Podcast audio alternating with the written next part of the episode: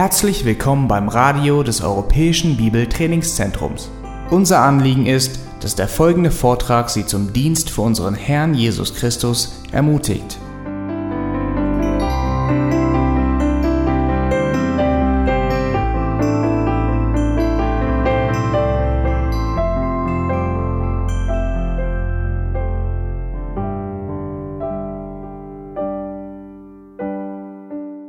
Letzten Sonntag nach der Predigt hatten wir gemeinsames Essen und es gab viel Zeit für gute Gespräche. Und ich habe ein sehr gutes Gespräch mit zwei Brüdern aus der Gemeinde führen können. Und in diesem Gespräch haben wir uns Gedanken gemacht über die Einstellung des Psalmisten im Psalm 119 und insbesondere über diese zwei Aussagen in Psalm 119, Vers 158 lesen wir, die Treulosen habe ich gesehen und es ekelte mich an, weil sie dein Wort nicht bewahrten. Und dann auch die viele andere Stellen, wo er bezeugt von sich, Lüge hasse und verabscheue ich, dein Gesetz liebe ich.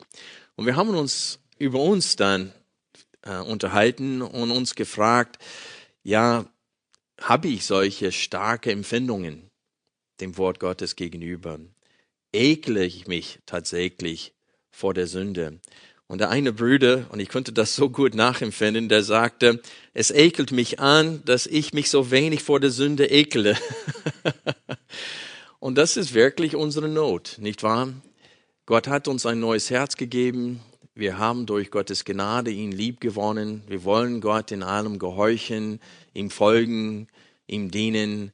Und dennoch haben wir das sündige Fleisch. Und wir werden ständig davon abgelenkt und wir tappen uns dabei, dass unsere Herzenseinstellung nicht immer Gott ganz hingegeben ist.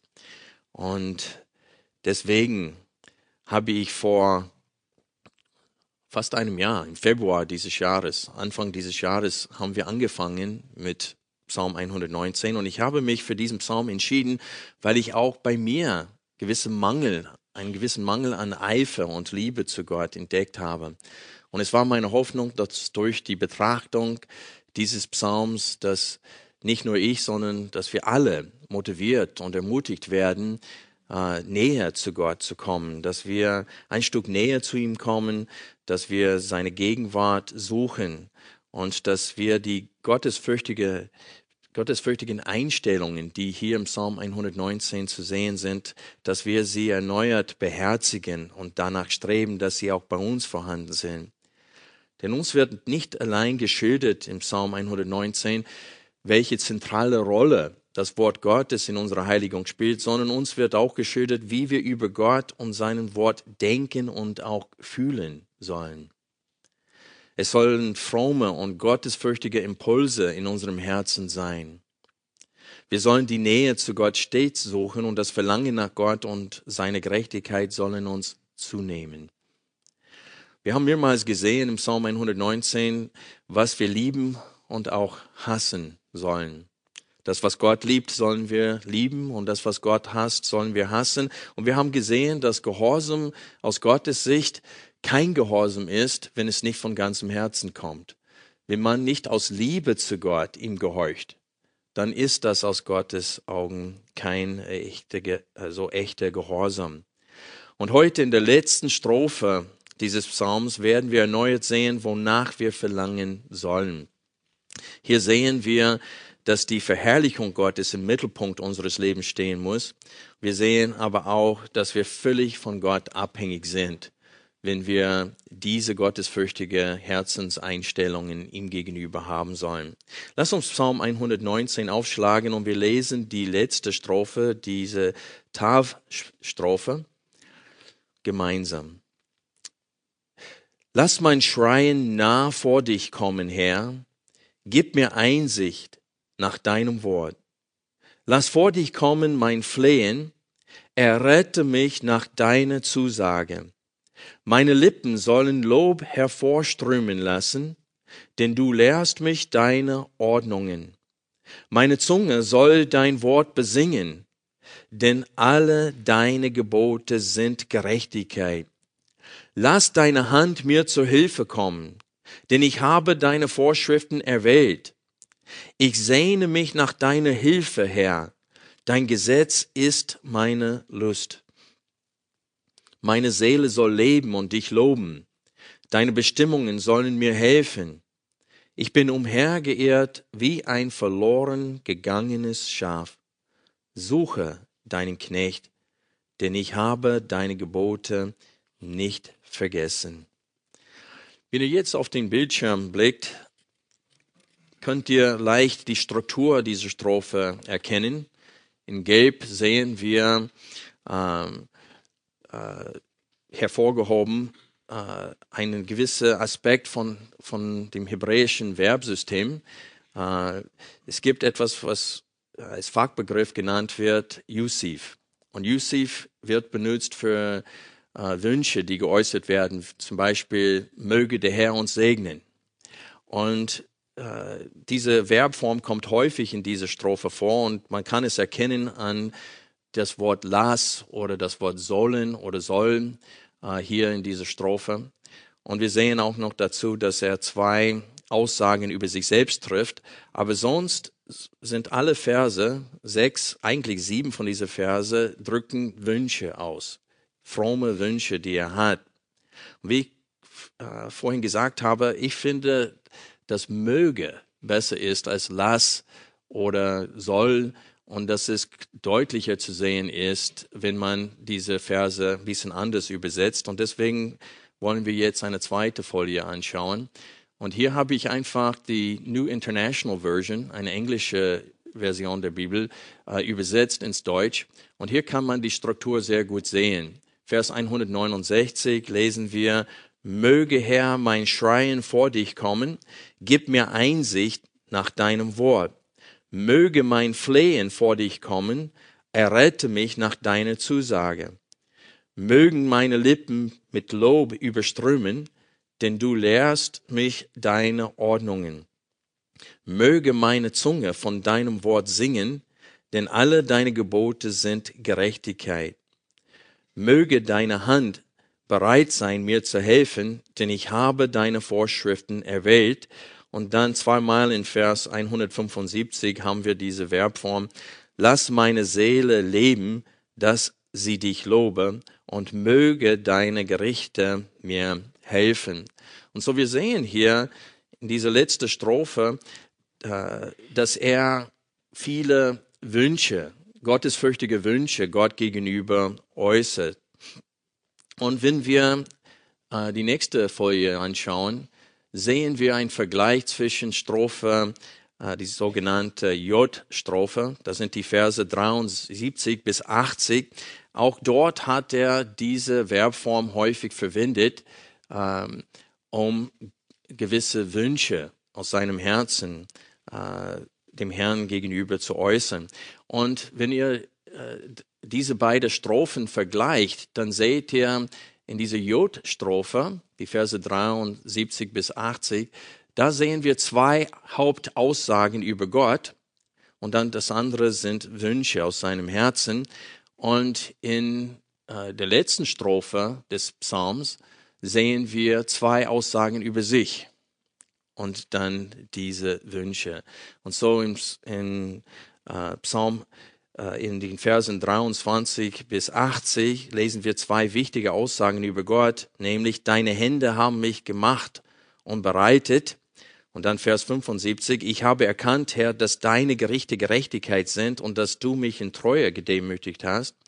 Und dann in der letzten Strophe lesen wir in Vers 174, dass er zwei Aussagen über sich macht. Ich verlange nach deiner Rettung, Herr, und dein Gesetz schenkt mir Freude. Und dann in, in dem letzten Vers, ich bin umhergeehrt wie ein verloren gegangenes Schaf, suche deinen Knecht, denn ich habe deine Gebote nicht vergessen.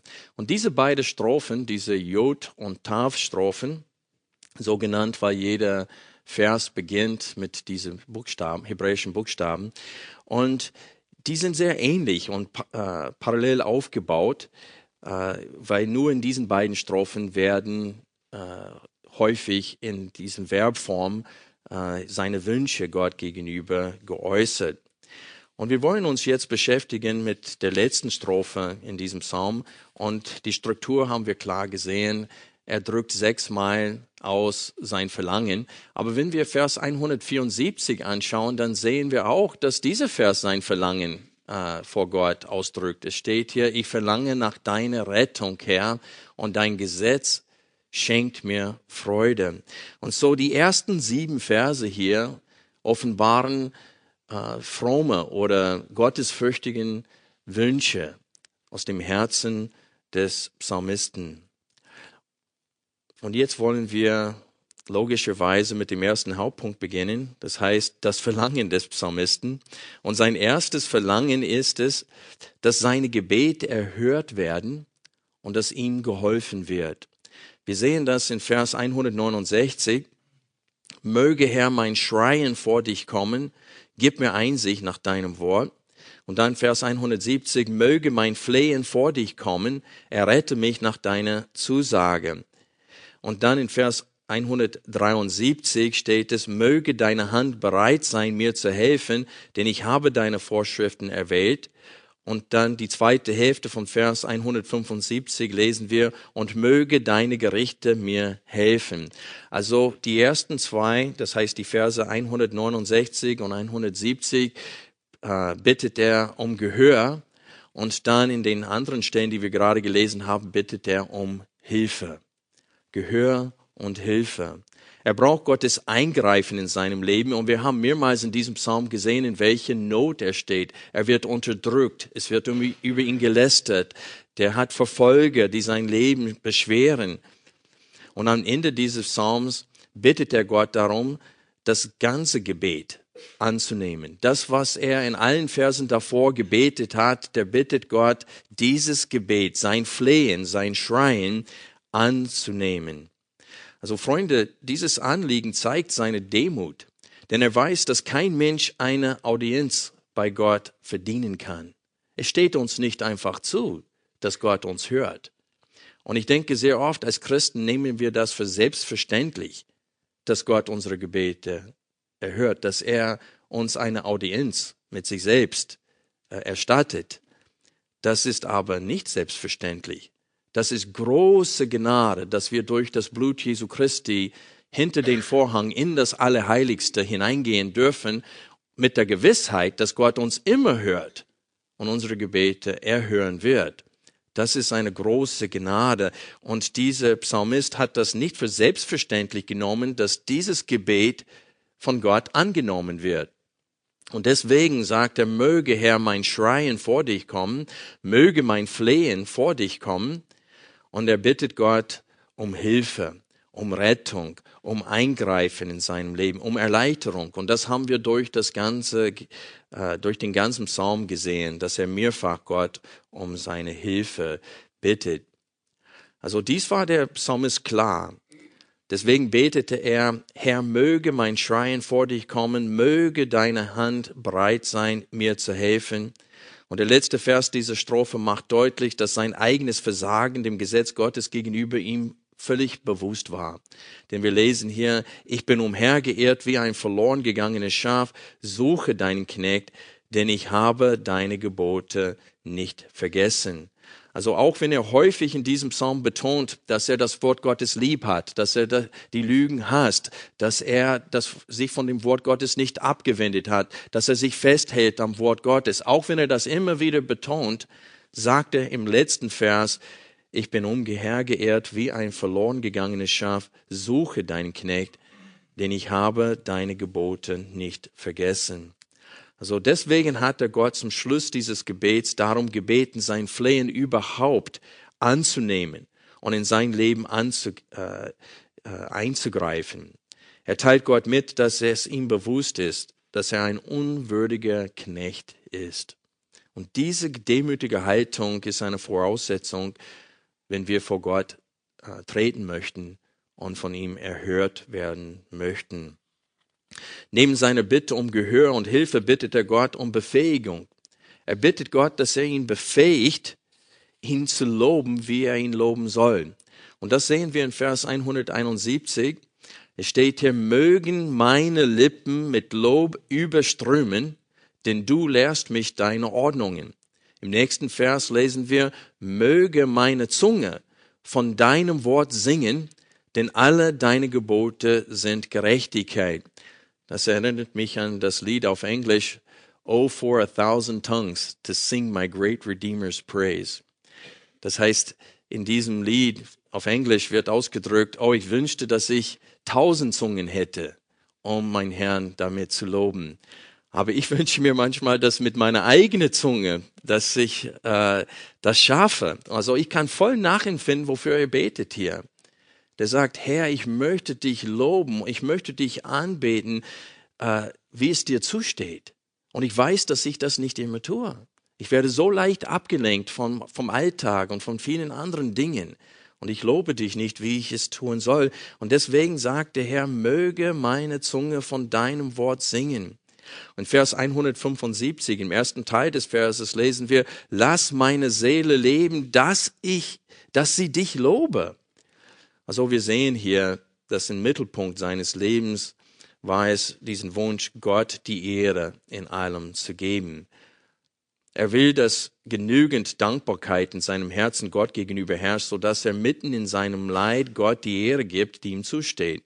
Also er bittet, mögen meine Lippen mit Lob überströmen, denn du lehrst mich deine Ordnungen.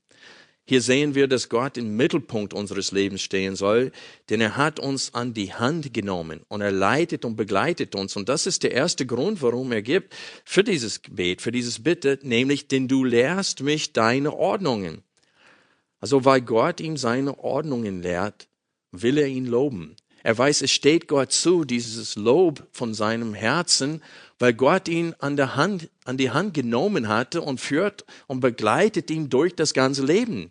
Er weiß, dass, dass es, dass Gott es war, der ihn in eine richtige Beziehung zu Gott geführt hat. Gott war es, der ihm die Augen geöffnet hat.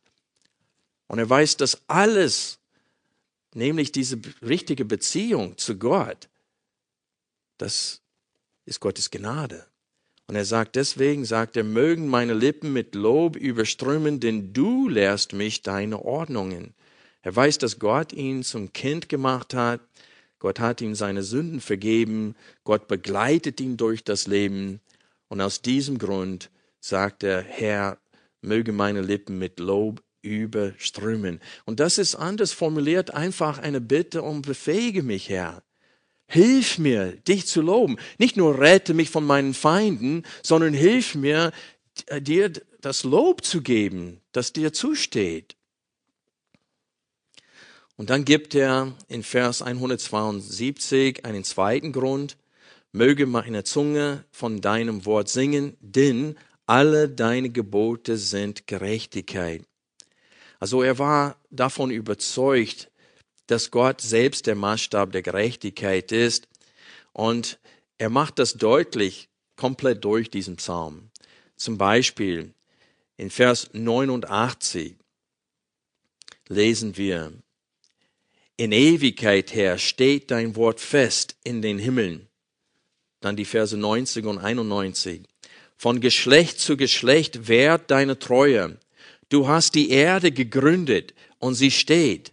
Nach deinen Ordnungen bestehen sie bis heute, denn alles ist dir dienstbar.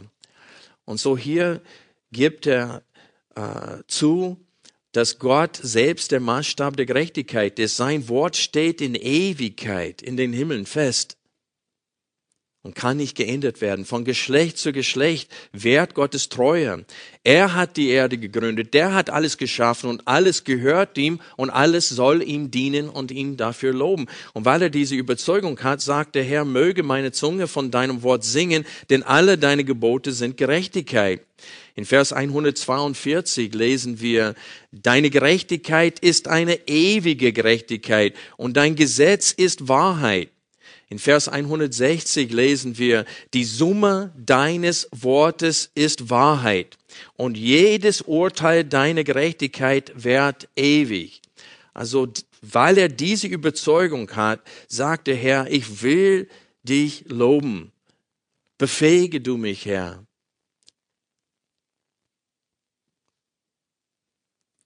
Ich möchte ein Herz haben, Herr, das für dich brennt. Das ist sein Gebetsanliegen hier zum Schluss des Psalms. In Vers 175 sehen wir, dass er von Gott am Leben erhalten werden möchte, damit er Gott loben kann. Und wie ich vorhin gesagt habe, das zeugt davon, dass das Ziel seines Lebens war, Gott im Mittelpunkt zu haben, Gott die Ehre zu geben für alles, mitten im Leid, obwohl es ihm dreckig geht, gerade wegen der Gerechtigkeit. Dennoch will er Gott im Mittelpunkt in seinem Leben haben. Er will sich nicht ablenken lassen von seinem Leiden. Und genau hierzu werden wir überall in der Schrift aufgefordert. In 1. Korinther 10, Vers 31 steht es, ob ihr isst oder trinkt oder sonst etwas tut, tut alles zur Ehre Gottes. In Kolosse 3, Vers 17 lesen wir, und alles, was ihr tut, im Wort oder im Werk, alles tut im Namen des Herrn Jesus und sagt Gott dem Vater Dank durch ihn. Also unser Problem ist nicht, dass wir nicht wissen, was Gott von uns verlangt. Und unser Problem ist auch nicht, dass wir mit Gottes Auftrag, ihn über alles zu lieben, nicht einverstanden sind. Wir sehen ein, dass Gott viel herrlicher ist als seine Schöpfung. Wir sehen ein, dass, dass es Gott zusteht, dass wir ihm vom ganzen Herzen, mit der ganzen Seele, mit dem ganzen Verstand und mit der ganzen Kraft ihn lieben und gehorchen und dienen und das ganze Leben hindurch ihn loben und anbeten. Da, das ist nicht unser Problem. Unser Problem ist, unser Fleisch macht nicht mit. Gott hat uns noch nicht völlig gerettet. Deswegen steht es in der Schrift, dass er uns einen Unterpfand, eine Anzahlung gegeben hat, als Garantie, dass das gute Werk, das er in uns begonnen hat, dass es auch vollenden wird. Und deswegen gehen wir durch das Leben mit Seufzen. Deswegen ist es für uns schwer manchmal, Gott so zu lieben, wie wir wissen, dass wir es tun sollen. Denke an diese Aussage von dem Bruder. Ich ekle mich davor, dass ich mich so wenig vor der Sünde ekle. Und das ist unser Problem. Wir wissen, wie wir sein sollen, wissen aber zugleich, dass wir nicht so sind. Nicht immer. Und dass wir uns leicht ablenken lassen. Es ist, als ob man ein wunderschönes Konzert genießen will, aber Bauarbeiter arbeiten nebendran mit einem Luftdruckhammer. Und wir versuchen Gott wirklich von ganzem Herzen anzubeten und es kommen diese ganze Ablenkungen durch das Fleisch, durch die Begierden unseres Fleisches. Und deswegen schrieb Paulus folgendes in Römer 8, ab Vers 19. Denn das sehnsüchtige Haaren der Schöpfung wartet auf die Offenbarung der Söhne Gottes. Denn die Schöpfung ist der Nichtigkeit unterworfen worden, nicht freiwillig, sondern durch den, der sie unterworfen hat, auf Hoffnung hin, dass auch selbst die Schöpfung von der Knechtschaft der Vergänglichkeit frei gemacht werden wird zur Freiheit der Herrlichkeit der Kinder Gottes. Denn wir wissen, dass die ganze Schöpfung zusammen seufzt und zusammen in Geburtswehen liegt bis jetzt. Nicht allein aber sie, das heißt nicht allein aber die Schöpfung, sondern auch wir selbst, die wir die Erstlingsgabe des Geistes haben, auch wir selbst seufzen in uns schwer und erwarten die Sohnschaft, nämlich die Erlösung unseres Leibes. Und so Paulus sagt, wir gehen mit Seufzen durch das Leben. Aber wenn man weiterliest, steht es aber, dass der Heilige Geist seufzt mit uns und dass Gott begleitet uns durch diesen Pilgerteil. Also der Grund, warum wir den Weg in das Reich Gottes mit Seufzen bestreiten, ist die Schwachheit unseres Fleisches. Wir seufzen, weil wir es satt haben, kämpfen zu müssen und weil wir es satt haben, immer wieder zu stolpern. Ich weiß nicht, wie es bei euch ist, aber ich habe es satt zu sündigen. Ich kann es nicht leiden, wenn ich ungeduldig werde. Und dann ertappe ich mich wieder dabei, dass ich mit den Kindern ungeduldig bin, mit meiner Frau ungeduldig bin. Und warum? Weil ich mich selbst liebe und ich habe mich selbst in den Mittelpunkt gestellt und alle meine Pläne und alle meine Ziele für den Tag müssen aufgehen. Und wehe anderen, wenn das nicht geschieht. Und ich habe es satt, so zu sein. Man liest in Galater 5, die Frucht des Geistes und wie sie sind. Liebe, Freude, Frieden, Freundlichkeit, Güte und Selbstbeherrschung. Und man sehnt sich danach, dass die überströmend aus uns hervorströmen. Und wir sehnen uns danach. ist aber nicht immer der Fall. Und dann beten wir genau wie diese Psalmist am Ende und sagen, Herr, möge die Frucht des Geistes in mir vorhanden sein. Möge, Herr, die Frucht des Geistes, mögen diese bei mir reichlich vorhanden sein. Heute. Und das ist das, was wir im Herzen von diesem Psalmisten sehen am Ende vom Psalm. Wie dieser Psalmist sind wir Gottes Hilfe angewiesen, wenn wir ihn lieben und loben sollen, wie es ihm zusteht. Und wenn wir den Text nochmal anschauen und diese zwei Aussagen, die der Schreib, äh, die der Psalmist über sich selbst trifft, betrachten, dann sehen wir, wie wir auch sind steht hier in Vers 174, ich verlange nach deiner Rettung her und dein Gesetz schenkt mir Freude.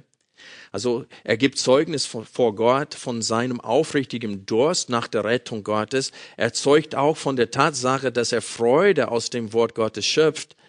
Aber in Vers 176, in dem letzten Vers, zeugt er von seinem Versagen dem Willen Gottes gegenüber und sagt, ich bin umhergeirrt wie ein verloren gegangenes Schaf, suche deinen Knecht, denn ich habe deine Gebote nicht vergessen. Und so wir sehen hier, dass er endet diesen Psalm, wie er den Psalm begonnen hat.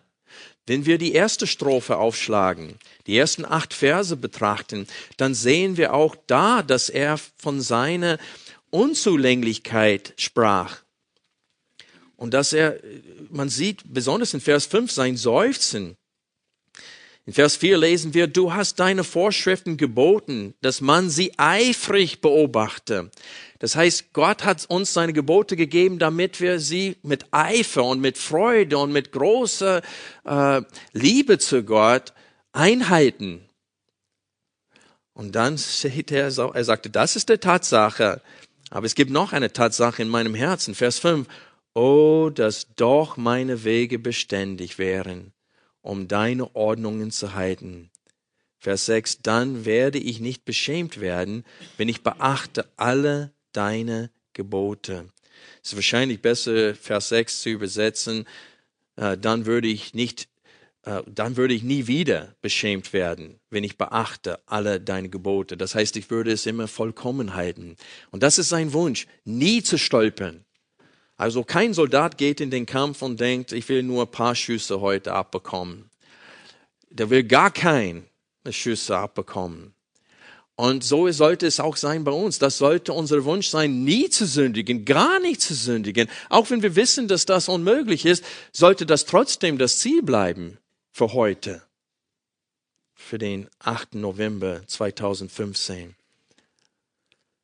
Und so es steht hier, oh, dass doch meine Wege beständig wären, um deine Ordnungen zu halten. Dann werde ich nicht beschämt werden, wenn ich beachte alle deine Gebote. Und dann sagte, ich will dich preisen mit aufrichtigem Herzen, wenn ich gelernt habe die Bestimmungen deiner Gerechtigkeit. Und dann Vers 8, deine Ordnungen will ich halten, verlass mich nicht ganz und gar. Und so endet er auch den Psalm, indem er sagt, ich bin umhergeehrt, wie ein verloren gegangenes Schaf, suche deinen Knecht, denn ich habe deine Gebote nicht vergessen. Freunde, auch wenn wir vieles richtig tun, tun wir es immer, nicht immer mit einem brennenden Herz für Gott. Oft leiden wir Mangel an Liebe und Eifer für Gott und oft bekommen wir Tunnelblick und lassen unser Blick von Gott und seinem Heilsplan ablenken. Aber wir sehen hier im Psalm 119, was zu tun ist. Das möchte ich betonen. In diesem Psalm wird es uns gesagt, was wir tun sollen, wie wir mit diesem Fleisch umgehen sollen, wie wir mit diesem Problem umgehen sollen. Was sollen wir tun, wenn wir Mangel an Eifer haben? Er sagt es uns hier. Erstens sagt er uns, wofür wir beten sollen. Durch Gebet bitten wir Gott um Belebung und er belebt uns.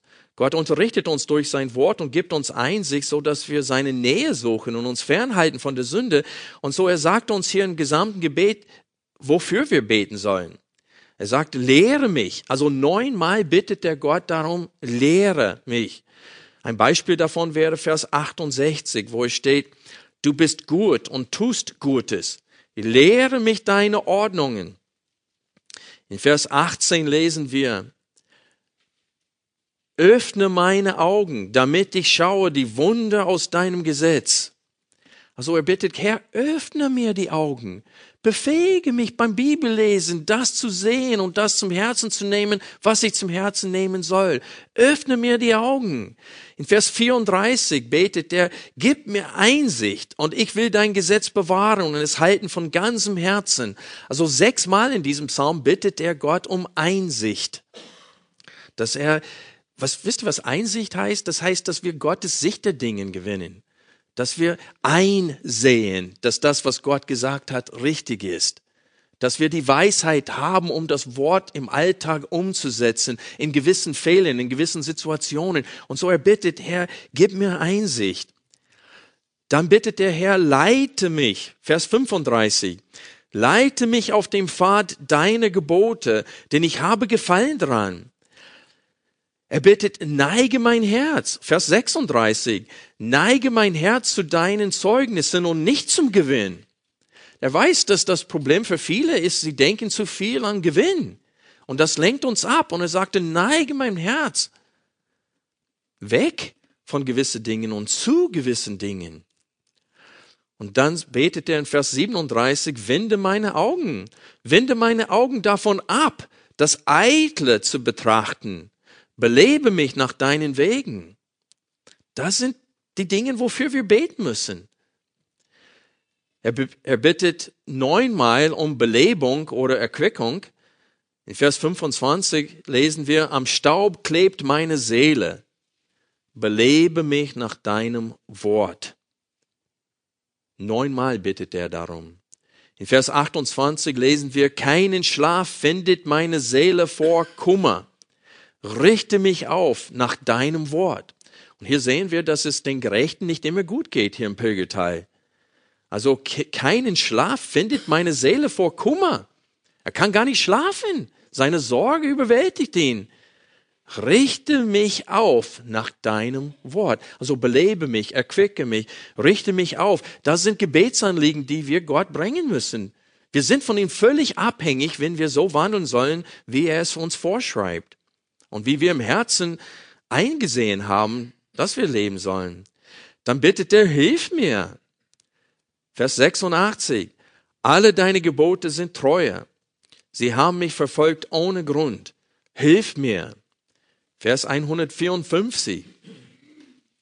Führe meinen Rechtsstreit und erlöse mich. Belebe mich nach deiner Zusage. Also er bittet Gott um Hilfe. Wenn wir kämpfen, vor allem mit unserem Fleisch, mit falschem Denken und so weiter, dann sagen wir, Herr, hilf mir. Ich weiß, dass viele Menschen im sexuellen Bereich große Kämpfe und Anfechtungen haben. Schreie zum Herrn, Herr, hilf mir. Und er wird es tun. Also hierfür sollen wir beten. Dazu kommen diese gottesfürchtige Wünsche in der letzten Strophe dazu, nämlich Befähigung, dass wir Gott loben können, wie wir es tun sollen. Herr, gib mir eine Zunge, die dich loben will. Herr, erfülle mein, erfülle mein Herz mit deiner Größe, damit ich dich lobe und damit ich mich vor dir fürchte und damit ich dein Wort halte. Aber in diesem Psalm werden wir, sehen wir nicht allein, wofür wir beten sollen, sondern auch, was wir tun sollen. Er zeigt uns, was wir tun müssen, wenn Gott uns belehren und beleben soll. Das eine ist das Bitten darum, aber wir lesen immer wieder durch sein Wort, durch dein Wort, nach deinem Wort. Belebe mich, erquicke mich nach deinem Wort. Das setzt natürlich voraus was? Dass wir es lesen dass wir das Wort haben, dass wir das Wort kennen. Also wie soll Gott uns beleben, wenn wir sein, nach seinem Wort, wenn wir das Wort nicht haben und das Wort nicht kennen? Und so uns wird ständig äh, auf dem Herzen gelegt im Psalm 119, dass wir das Wort lesen sollen. Wir müssen über das Wort nachsinnen. Ein Beispiel davon wäre Vers 97. Wie liebe ich dein Gesetz? Es ist mein Nachdenken den ganzen Tag. Wir müssen uns selbst prüfen. Vers 59. Ich habe meine Wege überdacht und meine Füße gekehrt zu deinen Zeugnissen. Also er sinnt über sein Leben und sein Wandel. Er prüft sich selbst vor Gott anhand seines Wortes und sagt, Gott, prüfe mich. Hilf mir, mich selbst zu prüfen. Und er prüft sich selbst, um zu sehen, ob er tatsächlich nach dem Wort Gottes lebt. Also Selbstprüfung ist eine Aufgabe von uns.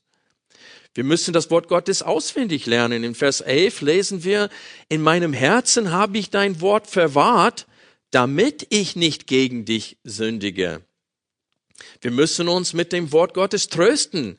In Vers 52, ich liebe diesen Vers, lesen wir, ich gedachte, Herr, deine Bestimmungen von altes her und ich tröstete mich. Also wir sollen uns selbst trösten, indem wir über die Treue Gottes in der Vergangenheit. Gott hat Gerichtsurteile gefallen, Bestimmungen gegeben und die sind eingetroffen. Er hat Anzahlungen gegeben für das, was noch kommen soll. Und wir können mit Gewissheit wissen, dass alles, was Gott uns versprochen hat, dass das noch kommen wird. Und wenn wir darüber nachsinnen, dann trösten wir uns selbst mitten in unserem Leid. Und das müssen wir tun. Wir müssen uns zwingen, über das Leiden richtig zu denken. Ich möchte euch bitten, Vers 67 aufzuschlagen. Es gibt drei Verse, die ziemlich nah äh, zueinander im Text äh, sind und behandeln das Thema Gottes Züchtigung. Vers 67, bevor ich gedemütigt, das heißt geplagt wurde, auf Englisch afflicted, bevor ich von dir geplagt wurde, irrte ich. Jetzt aber halte ich dein Wort.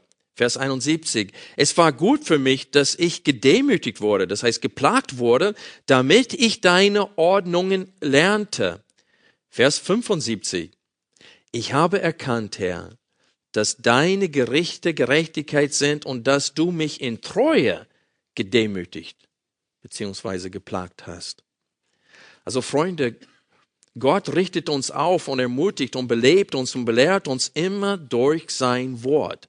Das bedeutet, dass ohne das Wort Gottes einzunehmen und darüber nachzusinnen, werden wir immer schwach sein. Und ich sage euch, André würde das bestätigen und Gerhard, wenn wir Seelsorge mit Menschen machen als Hirten und die große Schwierigkeiten in ihrem Leben haben, öfters frage ich, und wie sieht deine stille Zeit aus? Die lesen die Bibel gar nicht. Kein Wunder. Also ich sage euch, das ist selbst Schuld. Wenn ihr die Bibel gar nicht liest und nachsinnt und euch beschäftigt und versucht, Gott zu begegnen in seinem Wort und zwar täglich, dann ist das selber Schuld. Das ist selbst verursacht. Ihr werdet keinen Trost haben. Und ich kann euch nicht helfen. Kein Seelsorger der Welt kann euch helfen, wenn ihr nicht bereit seid, das Wort aufzunehmen. Ihr seid hoffnungslos, wenn ihr die Bibel nicht in der Hand nehmt und liest. Es geht nicht anders. Es gibt keine Pille, die man schlucken kann. Es gibt nichts, was du nehmen kannst, das dir helfen kann. Wenn du das Wort vernachlässigst, dein Leben wird das widerspiegeln. Das ist eine geistliche Wahrheit, eine Tatsache.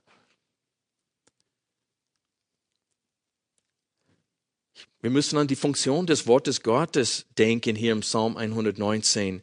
In Vers 24 steht es, deine Zeugnisse sind auch meine Lust, meine Ratgeber sind sie. Also hier sehen wir, dass Gottes Zeugnisse uns Rat geben sollen für den Alltag. Also wir treffen viele Fehlentscheidungen, weil wir Gottes Rat nicht suchen in seinem Wort. Vers 98. Dein Gebot macht mich weiser als meine Feinde, denn ewig ist es mein. Nächsten Vers. Verständiger bin ich als alle meine Lehrer, denn deine Zeugnisse sind mein Überlegen. Das heißt, ich, ich sinne über deine Zeugnisse nach. Vers 100. Einsichtiger als Greise bin ich, denn deine Vorschriften habe ich gehalten. Und hier sehen wir die Funktion des Wortes Gottes. Wir sehen die Auswirkungen des Wortes Gottes. Es macht uns weise, es macht uns verständig, es gibt uns Rat. In Vers 105, eine Leuchte für meinen Fuß ist dein Wort, ein Licht für meinen Pfad. Und dann in Vers 130, die Eröffnung, deine Worte leuchtet. Sie gibt Einsicht den Einfältigen. Also das ist, wozu Gottes Wort fähig ist. Und Gott wirkt getrennt von seinem Wort nicht. Du musst sein Wort lesen und sein Wort aufnehmen. Freunde, wir müssen begreifen, dass es nach seinem Wort und durch sein Wort ist, dass Gott uns Hoffnung und Belebung schenkt. Und es ist leider so, dass wir immer wieder seine Erquickung hier im Pilgertal nötig haben werden, denn wir werden uns selbst enttäuschen. Ich bin öfters mit mir selbst enttäuscht. Es ist nicht die Sünde anderen, die mich wirklich kaputt macht. Es sind die eigenen Sünden, die mich wirklich zum Seufzen bringt, wo ich sage, ach, schon wieder. Das ist das, was mir wirklich den Mut nimmt. Wie der Bruder mir letzten Sonntag sagte, ich ekle mich davor, dass ich mich nicht genug ekle vor der Sünde. Also das Seufzen wird immer wieder kommen. Aber Gott will durch sein Wort unsere Herzen immer wieder neu aufrichten und uns neuer Wind in den Segeln pusten. So wie Jesaja schrieb. Aber die auf den Herrn hoffen, gewinnen neue Kraft. Sie heben die Schwingen empor wie die Adler. Sie laufen und ermatten nicht. Sie gehen und ermüden nicht. Lass uns beten.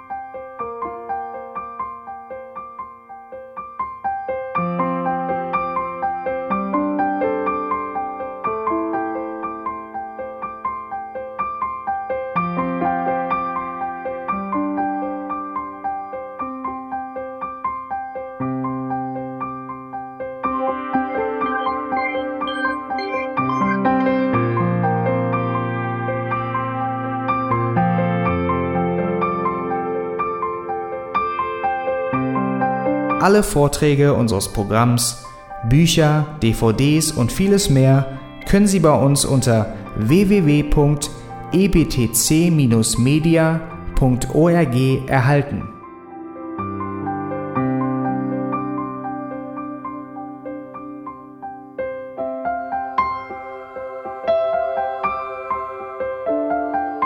Radio Neue Hoffnung ist frei und ohne Werbung nur aufgrund Ihrer Spenden möglich.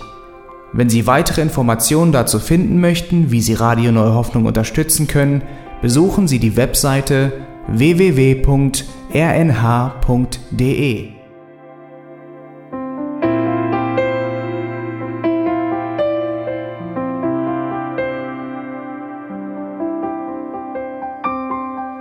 Die Sendezeiten des EBTC sind Montag, Mittwoch, Freitag und Samstag jeweils von 10 bis 11 Uhr.